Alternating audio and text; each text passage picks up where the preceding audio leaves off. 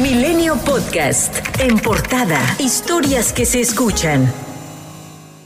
En un momento crítico en la guerra entre Rusia y Ucrania, los republicanos del Congreso estadounidense condicionaron la aprobación del paquete de asistencia militar de emergencia a Kiev a cambio de un endurecimiento de la política de Estados Unidos en la frontera con México, incluido eliminar los fondos para el procesamiento de solicitantes de asilo y restringir permisos humanitarios. Joe Biden, presidente estadounidense, ha dicho por su parte que está dispuesto a realizar algunos cambios significativos, con tal de que los republicanos nos aprueben el paquete, pero de inmediato el grupo más progresista de los demócratas se ha revelado y ha advertido que bloqueará cualquier acercamiento. Organizaciones de defensa de los inmigrantes denunciaron las exigencias de los republicanos como un intento de resucitar por la vía administrativa las mismas acciones de la era Trump que precipitaron un caos en la frontera sur con políticas como la separación de niños que cruzaban de forma ilegal y el polémico programa Quédate en México.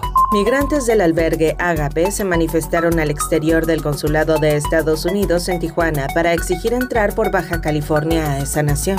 Con esto buscan evitar ser víctimas de secuestro, como le sucedió a 18 de sus compañeros en Tamaulipas, única frontera por donde la aplicación CBP One les autorizó una cita para conseguir asilo humanitario. El pastor Albert Rivera reconoció que el pasado 26 de noviembre fueron privadas de la libertad una familia guatemalteca y dos mexicanos en Reynosa, pagándose un rescate de casi 50 mil dólares. De este modo piden al presidente de México, Andrés Manuel López Obrador, que les permitan ingresar a la frontera en Matamoros para continuar su proceso, pues el personal del Instituto Nacional de Migración se los niega. Además, piden que se interceda con algún operativo para el rescate de unos 200 migrantes más que están secuestrados, según lo observado por quienes fueron liberados. El gobierno mexicano hizo un llamado a las autoridades estadounidenses para que se reanuden las operaciones en tres cruces fronterizos y así evitar afectaciones al comercio y al turismo entre ambos países. Previamente, la Oficina de Aduanas y Protección Fronteriza estadounidense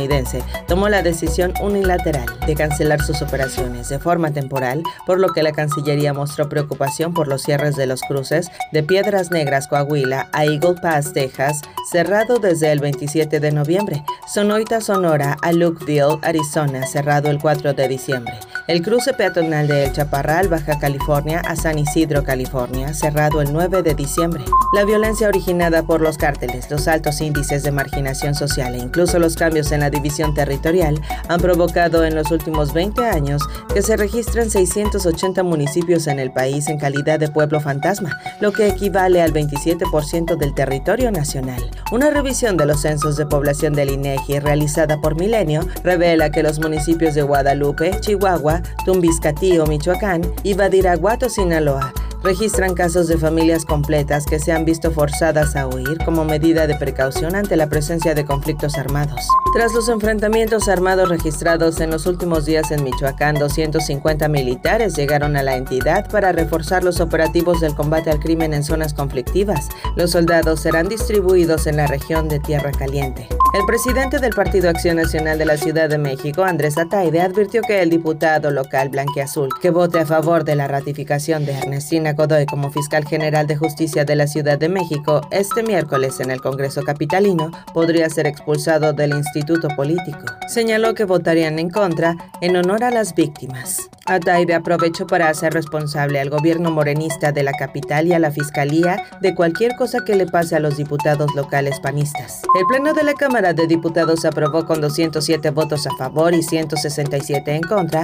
las reformas para consolidar la federalización del sistema de salud mediante la transferencia de hasta 135 mil millones de pesos de los estados al IMSS Bienestar, lo que a juicio de la oposición representa un despojo. Acusaron al gobierno federal y a la mayoría morenista de saquear el fondo de aportaciones a los servicios de salud de las entidades federativas para traspasarlos al IMSS Bienestar, por lo que anticiparon incluso acciones de inconstitucionalidad ante la Suprema Corte de Justicia de la Nación contra dicha reforma. Fue el diputado del PRI, Jerico Abramo, quien advirtió que el despojo a los estados será de 135 mil millones de pesos. El Pleno de la Cámara de Diputados aprobó con 409 votos a favor, uno en contra y dos abstenciones el proyecto de reformas y adiciones a las leyes federales del trabajo y de los trabajadores trabajadores del servicio del Estado para ampliar de 5 a 20 días los permisos laborales de paternidad con goce de sueldo. Del 9 al 12 de diciembre de 2023, más de 11 millones de peregrinos arribaron a la Basílica de Guadalupe sin que hasta el momento se reporten incidentes en el templo y sus inmediaciones, según lo informó el jefe de gobierno Martí Batres. Y de acuerdo con el Censo de Población y Vivienda 2020, el último del Instituto Nacional de Estadística y Geografía, la población de México era entonces de 126 millones 14 mil 24 personas. De ese total, el 71.5% mayor a 5 años dijo ser católico, es decir, 90 millones 224 mil 559 habitantes. Y si bien sigue siendo la gran mayoría, si se comparan estos datos con el censo de 2010, se encuentra que la población total de católicos disminuyó 3.5%. Milenio Podcast.